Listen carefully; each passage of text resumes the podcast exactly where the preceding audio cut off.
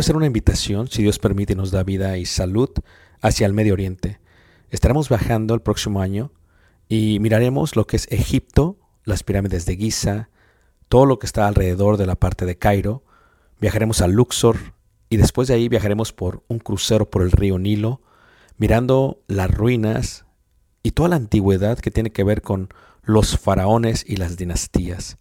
Después de ello tomaremos los desiertos, a través de lo que los israelitas pudiesen ver y lo muestra la escritura, tanto en el libro de Números como en el libro de Éxodo, y miraremos y llegaremos hasta el monte Sinaí, después subiremos el monte Sinaí, si Dios permite lo escalaremos y miraremos el amanecer.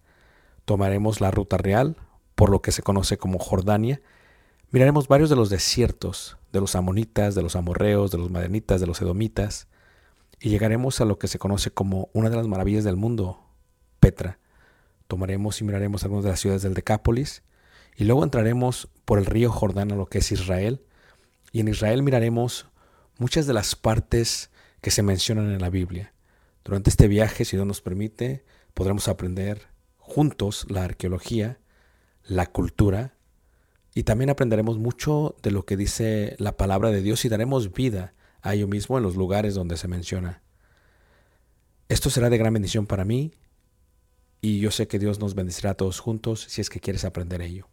Una vez más, si quieres más información, puedes visitarnos en la página personal ricardobarrera.us y esperamos Dios nos permita llegar a ese momento. Dios suerte bendiga y espero esta próxima clase sea de edificación para ti, lo cual fue para En mí. la lección del día miércoles estuvimos viendo acerca de una mujer o el atavío de la mujer. Hoy pretendemos continuar con esta lección y vimos dos puntos importantes eh, que era el pudor y la modestia. Y después vimos no solamente el poder y la modestia, sino también lo que significa la parte de la casta y la parte de ser respetuosos. Cuando vemos la parte de la mujer, una de las cosas que tenemos que considerar, y no solamente aplicaría a la mujer, sino también al hombre, es la parte del atavío o la parte de la vestimenta. Para vestirse, veíamos con los adolescentes brevemente, hay algunas cosas que tenemos que considerar. Hay tres cosas. Eh, todo tiene su tiempo. Hoy en día eh, la gente a veces mayor se quiere vestir como adolescente y a veces la gente adolescente se quiere vestir como mayor. O sea, es verdad que se coloca en el ambiente de una cultura eh, un status quo o una forma de vestido, ¿no? Eh, donde quiera que tú vayas es distinto, a veces se marca por la región. Pero hay tres cosas a considerar sin importar eh, la cultura o el lugar de donde tú provienes. La primera es el hecho de cubrirse la desnudez, porque realmente ustedes saben que cuando peca Adán y Eva, lo que ellos hacen es que se dan cuenta que están desnudos. Cuando uno es pequeño, cuando uno es niño, puede salir desnudo y correr por la sala y no le da pena. Pero de pronto llega una edad que al niño le empieza a dar pena y el niño se vuelve más consciente de sí mismo. Todos son distintos, pero ¿podrías decirme tú más o menos a qué edad es la cual estoy hablando?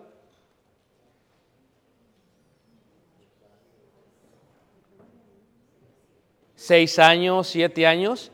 Ok, ocho años. Llega un, momento en que el niño dice, ya no me quiero bañar con ustedes. Me siento incómodo y el niño o la niña dice, ya no más. Y ya empieza a hacerse más consciente de sí mismo. Y luego cuando crece, ¿a qué edad el niño empieza a quererse vestir conforme él quiere y no conforme lo están vistiendo? 13, 14 cuando llegan a la adolescencia. Ahora, todo tiene su tiempo, todo tiene su edad. Una de las cosas que tienes que considerar es que la idea de la vestimenta, cuando Adán y Eva pecan, se colocan hojas de higo y de esta manera se cubren su desnudez porque la vergüenza que tuvieron les llevó a pensar, estamos desnudos, tenemos que cubrirnos. Después Dios hace lo que se considera el primer sacrificio a causa del pecado y cubre la desnudez, la desnudez con las pieles de los animales. Entonces hay tres cosas. La primera parte es cubrir la desnudez, cubrir la desnudez. Entonces, cuando tú eliges un vestido o cuando tú te vas a vestir, el pudor, la modestia, la castidad y el respeto te llevan a pensar la desnudez. No puedes enseñar aquello que mostraría tu desnudez. Y esto no es un concepto de idea o un concepto de cultura. Esto es un concepto de propiedad. Esto es, ¿qué se consideraría la desnudez de un hombre? ¿Qué se consideraría la desnudez de una mujer? Por ejemplo, ahorita hay un gran problema porque hay muchos de los cortes de pantalones que se utilizan para hombre para mujer que en la cintura están de tan bajos que cuando una persona se agacha normalmente se descubre su desnudez. Podrían llamarlo algunos moda, a algunos les gusta que se vea su desnudez, pero no debería ser así con los hijos de Dios. El hijo de Dios tiene siempre que considerar cubrir la desnudez e incluye toda la parte. En el caso de un hombre o una mujer, una mujer también lo que normalmente se da mucho es la parte de, del escote. Es una parte que demostraría parte de lo que sería que su desnudez. Entonces, normalmente cuando la doncella, veíamos esto en la última lección, a veces las, las doncellas se empiezan a dar cuenta del poder de la atracción a su cuerpo y dependiendo el respeto, el pudor y la modestia o la castidad que ellas tengan, esto podría llevarlas a utilizarlo en una mala manera para ganar ciertos favores, para coquetear con otros, etcétera, etcétera. No importa cómo pasa el tiempo, ¿ok? El tiempo va pasando y una persona podría eso. Pero la primera cosa a considerar es la parte de cubrir su desnudez. Esto es algo importante. La otra parte es la expresión del interior. Esto es, muestra su exterior, su interior. Muchas personas carnales dirían, no, lo que importa es lo de adentro y no lo de afuera. Pero yo te lo diría de otra manera, totalmente importa lo de adentro, sí, pero lo de afuera es una manifestación de lo que una persona tiene adentro. O sea, si una persona es soberbia, su vestido va a mostrar su soberbia. Y no solamente su vestido, su lenguaje corporal, aún en la forma en que camina, en la forma en que camina, porque su vestido muestra su interior. Si recuerdan ustedes en la última lección veíamos en la primera carta de Pedro en el capítulo 3 y veíamos acerca del exterior. Ahora, Pedro dice que no te importe tanto el exterior, que te importe sobre todo el interior. Sí, porque el interior es importante tomarse el tiempo en ello, pero el externo es un reflejo del interno. Dice ahí en 1 Pedro 3, versículo 4, sino el interno, el del corazón, en el incorruptible ornato de un espíritu afable y apacible. La palabra afable es agradable. Cuando alguien te ve, tiene que ser algo agradable. Si te ve, no tiene que ser atractivo, sino agradable. Agradable, que agrade. Esa parte apacible tiene que ver con agrado. Dice afable y qué, y apacible que es de grande estima delante qué, de Dios. Y el tercer punto, reiteramos, es, debe de considerarse la estimulación que ésta puede causar en alguien más. Esto es, cuando yo me visto, ¿qué causa mi vestido a alguien más? ¿Le está estimulando o no? Y especialmente porque el hombre y la mujer estamos diseñados en una forma muy distinta. Lo he dicho en lecciones anteriores, el hombre es 80% visual, 20% sentimental. Entonces el hombre es más visual. Y porque el hombre es más visual, el hombre tiende a estar mirando donde no debería de estar mirando. Levante la mano, ¿quién está de acuerdo con eso, hermanos? Entonces, si la mujer no considera al vestirse esto, puede causar una piedra, puede ser una piedra tropiezo para alguien más. Por eso, miren, eh, eh, Samantha tiene 16 años, ¿verdad? Ella se viste de una manera, pero estoy seguro que la manera que se viste es porque la hermana está detrás de ella, ¿sí? No te dice nada tú, no te dice nada tu mamá.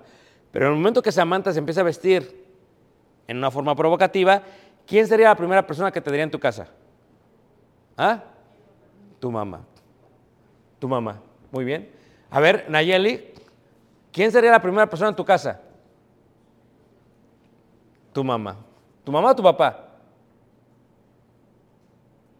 Dice Nayeli. "Mm, ¿Noelia?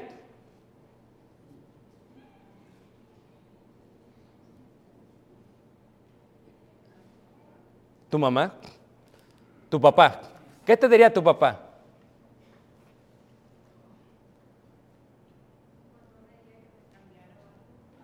Nada, te diría, cámbiate. Cámbiate, ok. Pero ¿qué pasa si Noelia se casa? Si Nayeli se casa? Si Samantha se casa? Hay veces el esposo no tiene ese nivel o ese estándar en cuanto a la apariencia. Y suele suceder eso.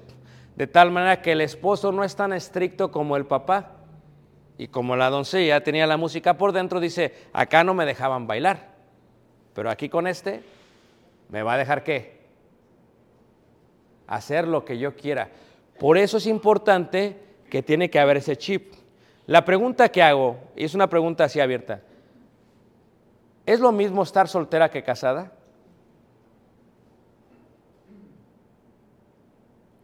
Hermanos, ¿es lo mismo estar soltera que casada, hermanos? A ver, los, los veo como peleando consigo mismos. ¿Es lo mismo? ¿Se debería de vestir igual una soltera que una casada? A ver, ha- hagamos una- un sondeo. Hermana Marisol, ¿se debería de vestir igual una mujer casada que una mujer soltera? Ok, recato, que- modestia. Ok, la, la joven debe ser más moderna, pero no se le quita la modestia. La casada ya más anticuada, pero se mantiene la modestia. Esto es lo que dice nuestra hermana eh, Mari. Ayúdanos, eh, Betty, tú que tendrás el trabajo de cuatro niñas, ayúdanos.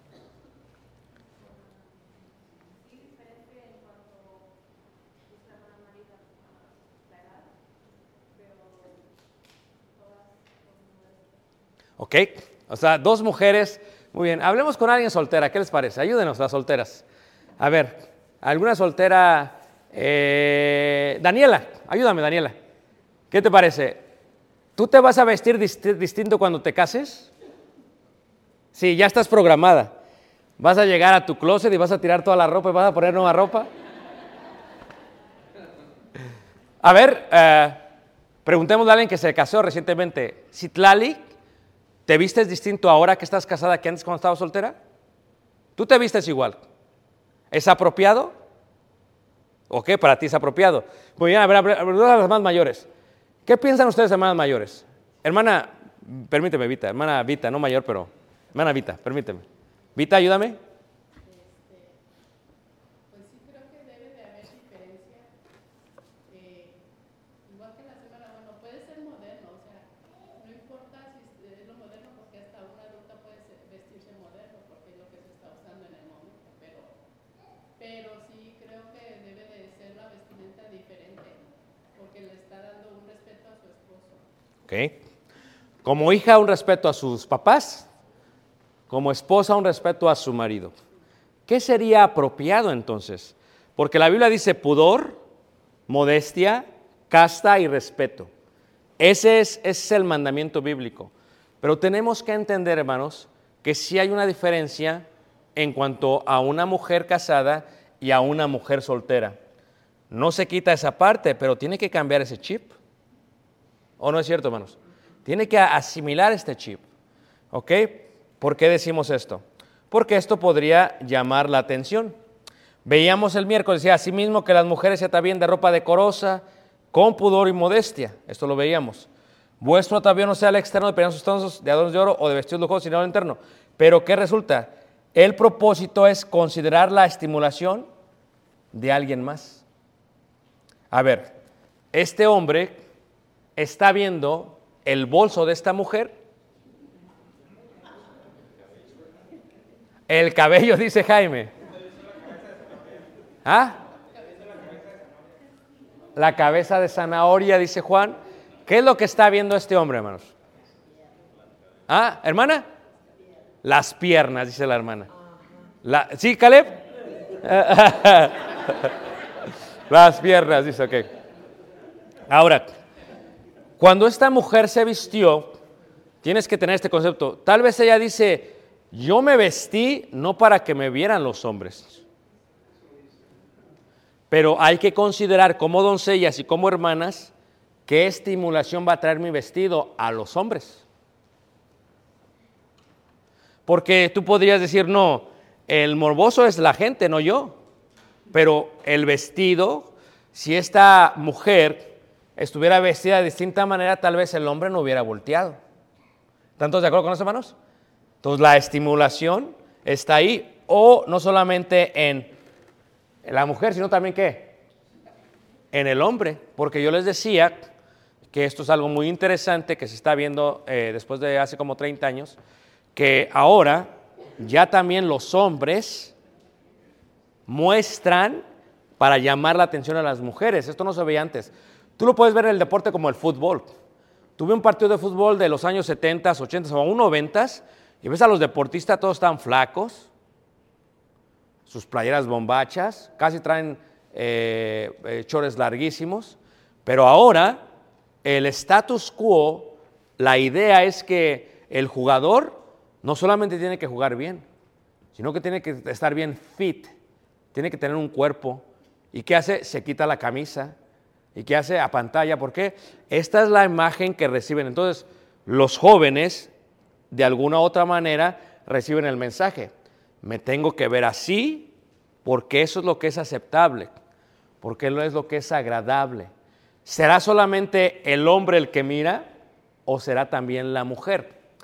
Eh, se hizo un estudio eh, en la ciudad de Las Vegas y el estudio era que la ciudad de Las Vegas estaba totalmente enfocado en el continuo, la continua promoción de, de- de strip clubs, de, de clubs en los cuales las mujeres mostraban su desnudez. Y entonces, ¿qué es lo que hizo? A alguien se le ocurrió hacerlo al revés. En vez de poner mujeres, vamos a poner hombres. Y lo primero que dijeron es, eso no va a pegar, porque la mujer no es así. Sin embargo, está comprobado que es mucho más popular en Las Vegas este tipo de strip clubs de hombres que de mujeres. Y que la mayoría de las que atienden no son mujeres solteras, son mujeres casadas. Entonces, ¿qué te está diciendo? ¿Solamente es el hombre el único que ve? No. Por eso en este caso, en el vestido, no solamente la mujer debería de considerar, sino también, ¿qué hermanos? El hombre. ¿Cómo esto va a proveer? Muchos dirían, es morbosidad. Muchos dirían, es culpa de quien qué? Que mira. Pero la Biblia dice, considerémonos unos a otros, ¿a qué? A las buenas obras. En el caso de las mujeres, como mujeres que profesan qué? Piedad, 1 Timoteo 2.10. O sea, esto estimula, ¿sí o no? Y la vanidad es para los hombres. Todos, dijo el predicador, vanidad de vanidad. Todos somos vanidosos, hermanos. Yo soy muy vanidoso. Todos la vanidad es parte de nuestra vida. Pero a veces la vanidad va más allá. Y la vanidad puede llegar a provocar a alguien porque se tiene otra razón u otro qué? Objetivo. De tal manera que si alguna persona va a trabajar, yo me he visto de esta manera. Si yo tengo una cita con ciertos clientes, me he visto de esta manera. ¿Por qué? Porque esto lo va ¿qué? a provocar. A provocar. Y esto no solamente es en el sentido de la gente. Yo, yo recuerdo cuando trabajaba en la compañía, se daba mucho acerca de los negocios. Hablaban, cuando vas a cerrar un negocio, que la ropa sea lo menos posible para que se enfoquen totalmente en los números que van a hacer. ¿Por qué? Porque a veces que se piensa que la ropa va a cambiar la decisión. Y sí la cambiará para alguien que es carnal, pero no para aquella que es objetiva. Entonces, esto es importante en cuanto a ello. O sea, no solamente serían los hombres, en este caso también quiénes, también las mujeres. Por eso, cuando tú llenas tu closet, debes de considerar esto. ¿Qué voy a comprar? ¿Es de pudor? ¿Es con modestia? ¿Es con respeto? ¿Estoy casada o no estoy casada? O sea, porque ¿qué se esperaría de una mujer casada? Y hablamos hace rato de la edad, la edad pasa muy rápido, pero ¿qué se esperaría de una mujer casada? ¿Me permiten los hombres ahora que los hombres ah, contesten? Eh, hermano eh, Fernando, que creo que es uno de los más conserva- conservadores de la congregación, ¿qué significa una mujer casada en su vestido? ¿Que ¿Para ti qué estaría bien una mujer casada? Es Fernando que nunca habla, ahora va a hablar.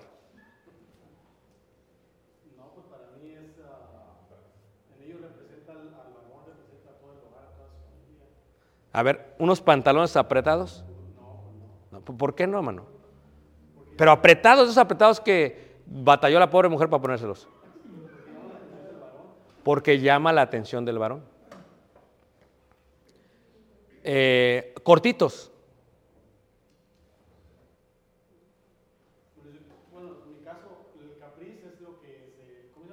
El capriz. Sí, sí, sí. O sea, modesto capriz. ¿Qué te parece aquí? ¿Y acá? Es que es la parte que uno tiene que ser específico, hermanos.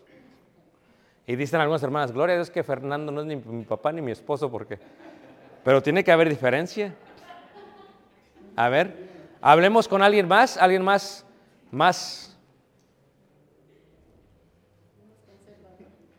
A ver, Larry, que se va a casar. Larry, ¿cuál es la expectativa, Larry?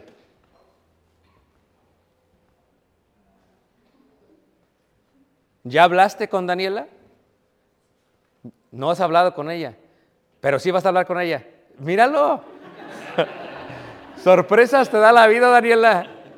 O sea, o sea, eh, eh, es esta parte de que eh, solamente Larry, es la opinión de Larry, una blusa, Larry, que traiga la espalda descubierta, ¿qué te parecería?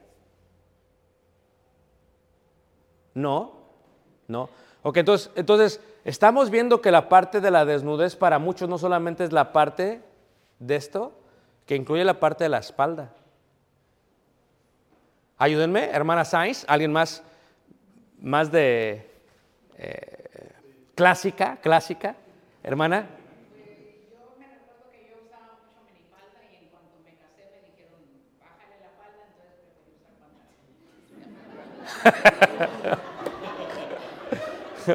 ok, pero si, si, ¿quién le dijo bájale la falda?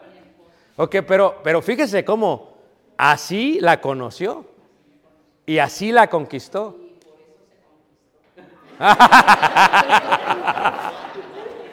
Muy bien, eh, gracias por su sinceridad. Gracias. Entonces, pero, pero ahora, si su esposo no le hubiera dicho nada, hermana, ¿le hubiera seguido? No, sí le hubiera seguido. Ya me la imagino la hermana, sí lo hubiera seguido. Porque esto es parte de la naturaleza, pero en el momento que... Era una niña, no sabía lo que hacía. Ah, ok, ya.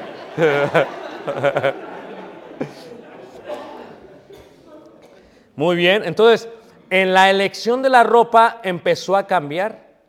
En la elegancia, hermanos, fíjense, una, una persona que, ahí, ahí todo tiene su tiempo, ¿no? O sea, claro que cuando es una boda te vas a vestir un poquito más elegante, se entiende, hermanos, pero tampoco tiene que ser vulgar. ¿Qué se considera vulgar? Vulgar se considera algo que provoque a los hombres innecesariamente. O alguien que se vista como si nunca se hubiera vestido. La parte vulgar es que indica que, claro, la parte de, de la elegancia, pues dirías, es que es un vestido elegante, pero es diferente una mujer vulgar a una dama. Una dama es más la misma expresión declara una mujer con pudor y modestia, que sabe el valor de su persona, de tal manera que sabe cuidar cómo se va a vestir.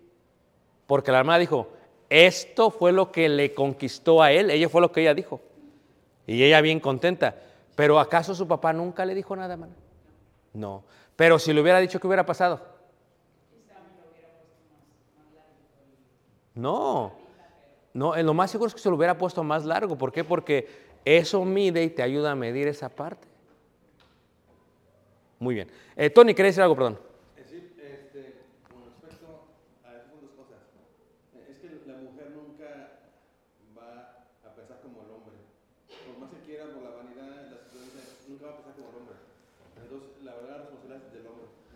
De ella no, ella no va a pensar que el hombre va a pensar mal o que, se- la verdad, o que está exponiéndose.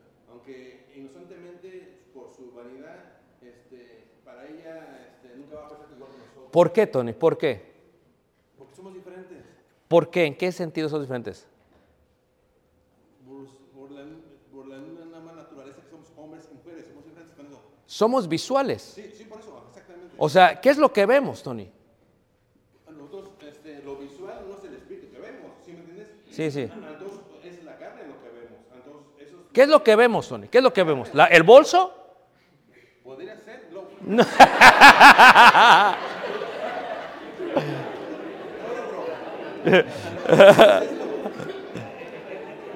Juan, Juan, ¿qué vemos? ¿El bolso? ¿La cabeza? Acéptelo, por favor. ¿Qué vemos? No, es una pregunta sencilla. ¿Qué es lo que estamos viendo?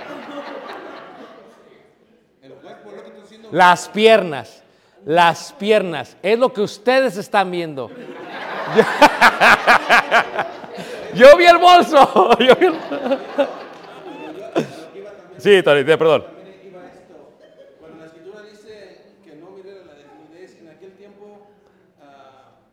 Quiero pensar, quiero ver cómo es que Dios nos veía o, por qué Dios en ese momento, eh, si nos vamos a, a- a las vestimentas que usaban antes, ¿cuál es el pensamiento de Dios? Claramente no es desnudez. O sea, porque si, si tú me dices desnudez, yo me estoy imaginando una persona que no tiene nada. Un, un ejemplo. Ah, claro, ok. Si me dices media desnuda, ah, es una persona que está media desnuda. Tiene una cosa tapada y otra cosa no. Ok. Entonces, para, por ejemplo, en, en- ese tiempo cuando Dios dio el mandamiento de no mirar la desnudez y cómo se vestían en ese entonces, eh, eh, o sea, cómo se vestían o para, eh, para esa cultura o para ese mandamiento en ese momento, qué era lo que este, era la desnudez realmente. O sea, nada más parte o nada más eh, los pa- partes íntimas. Eh, eh, eh, eh, en ese momento es difícil asimilarlo al día de hoy, pero me gustaría cambiarte el ejercicio. No, pero por eso, quiero- por eso pregunto, o sea, ¿cuál es la, la- la idea del mandamiento de Dios cuando dice eso? Ok, eh, eh, se refiere al- a, la parte que atraía al hombre con otro propósito, a la parte de atracción, a la parte de atracción. Porque si no mal eh, entiendo, pues lo que vestían eran largas, o sea, Sí, claro. todo largo, todo tapado Claro, así. Claro. O sea, por eso se me hace difícil entender cuando dice Dios nos cubre su desnudez.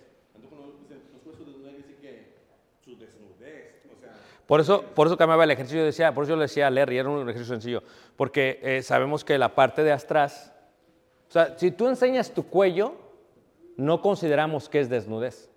¿Estamos de acuerdo, hermanos? Si tú, Antiguos, tampoco. aún para los antiguos. Eh, si tú enseñas tus antebrazos, no consideramos que es desnudez, aún para los antiguos. Pero en la parte del cuerpo, cuando se mostraba de aquí para abajo y de acá para abajo, es que debemos de entender esta parte, que en la mujer cuando se muestra esta parte, nadie lo considera como alguien desnuda. ¿Cuándo se empieza a considerar como algo desnudo ya? ¿Cuándo, hermanos? Cuando se, se ve el escote. ¿Estamos de acuerdo nomás? E- En esta parte, ¿sabes qué? No, espérame, porque ya es una atracción, es como, ¿qué estás haciendo? Y por eso yo estaba dándole- ahora, y en la parte de atrás sería lo mismo. Tal vez uno dirá, yo no lo veo mal que se vea la espalda. Es simplemente la espalda, diría alguno. Pero le preguntaba a Larry, que es un joven de Michoacán, y Larry, eh, ¿tendrías algún problema que Daniela mostrase su espalda?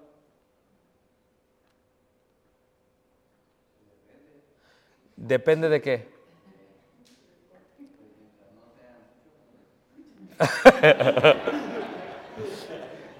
Entonces aquí ya vemos, o sea, estamos hablando de algunos centímetros, estamos hablando de atracción, y es esa parte que Tony tú decías que es importante, el hombre piensa distinto, por eso el hombre es bueno que sea parte de una familia y que, dé, y que te ayude, porque a veces el hombre, mira, el hombre si está expuesto a, a mucha cosa vulgar, pues no se le va a hacer malo eso.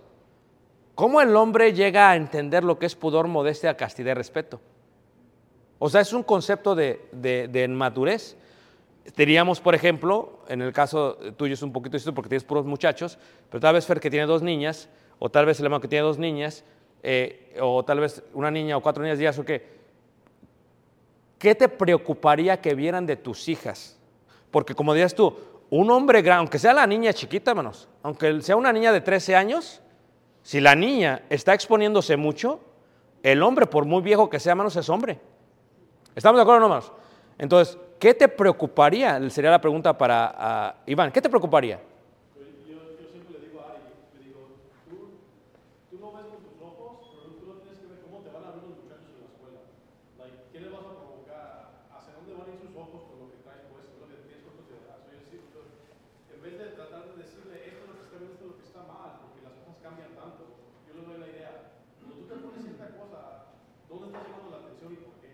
Okay. Porque, I mean, no me puedas decir, oh, pues que este- esto está bien, mira, apenas. Pues, no, no, no. ¿Dónde estás llamando la atención y por qué? Ok. No a ti mismo, sino a, los que te están viendo. Siempre los. ¿Y tú, Roberto, con dos niñas?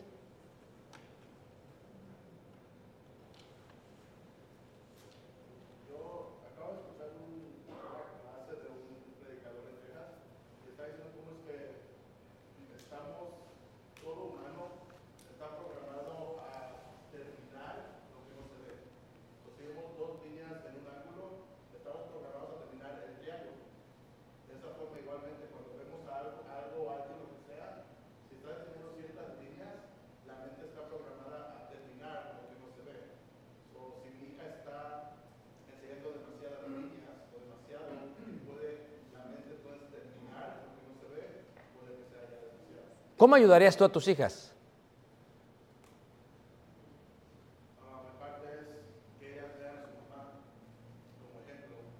So, yo ayudando a su mamá, entonces ellas aprenden de eso. Ayúdame, Natalie. ¿Es diferente cómo te viste ahora que estás casada que antes? ¿Por qué?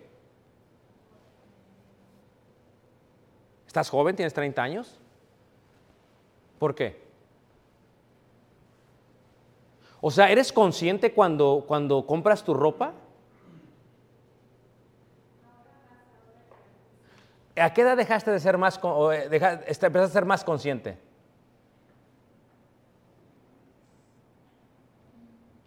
Es interesante, hermanos, cómo vamos madurando y vamos concientizando la ropa que nos ponemos. Hermana Vita. Yo tengo una pregunta. Sí.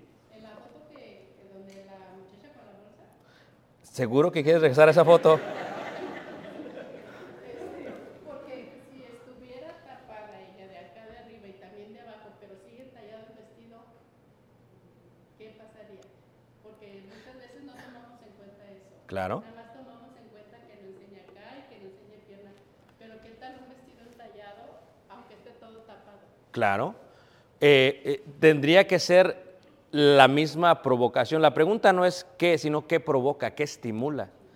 Es la parte de cómo va a estimular esto a esta persona.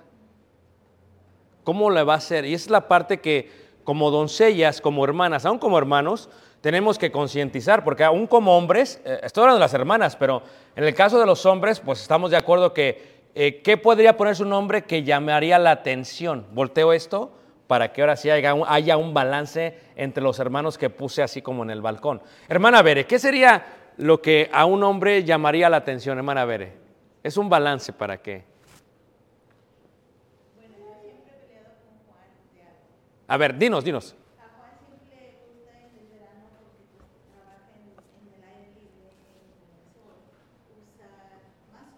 siempre que se muestren sus hombres y sus, sus músculos. Ok.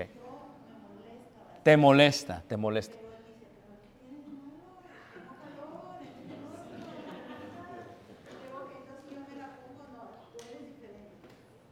Tú eres diferente. Y tú dices que yo soy machista, hermano, ¿eh? No hace sentido.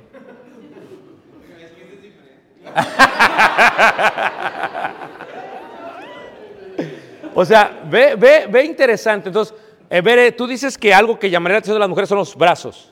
Los brazos, muy bien. Evita, balanceamos el barquito. ¿Qué más? ¿Qué más? Aparte de los brazos. No, nada más era esa la pregunta, porque No, no me entendiste mi pregunta. O sea, mira, lo que yo estaba diciendo, Vita, es para balancear el barco, es ¿qué llamaría la atención? A la mujer, ¿qué llamaría la atención de un hombre? Para que el hombre sea consciente en qué vestirse. Por ejemplo, si hablamos de Jonathan, o sea, ¿qué piensas que él se no se debe poner porque puede exponerse? Que se le vean los cuadritos. O sea, que tiene cuadritos. Sí, gracias, Vita. ok. E- Evelyn, ayúdanos, ¿qué más?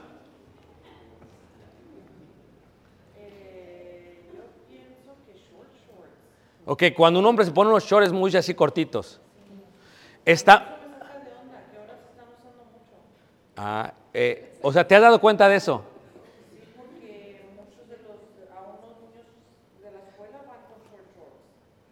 Ah, ok. Pero digo, ¿te diste cuenta este verano pasado que había muchos hombres que traían short shorts?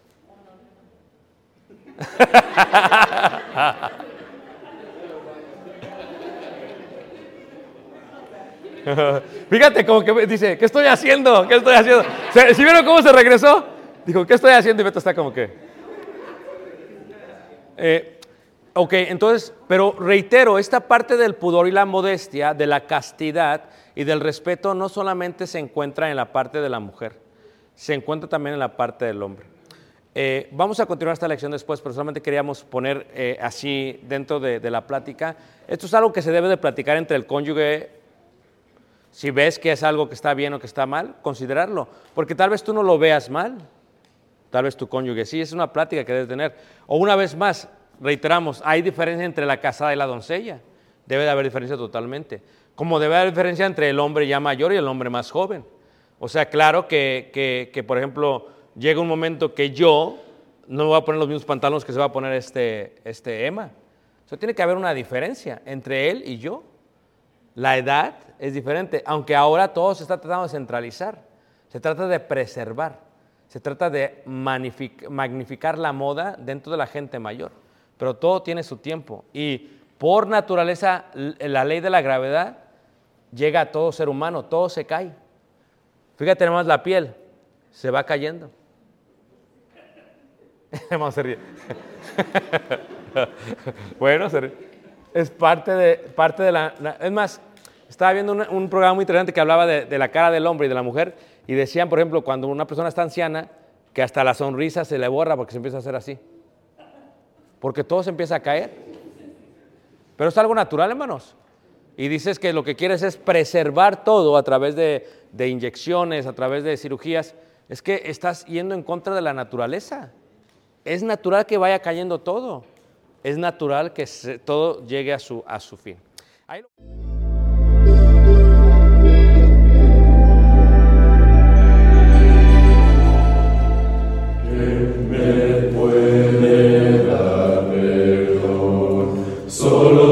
Jesús, la sangre de Jesús y un nuevo corazón. Solo de Jesús, la sangre de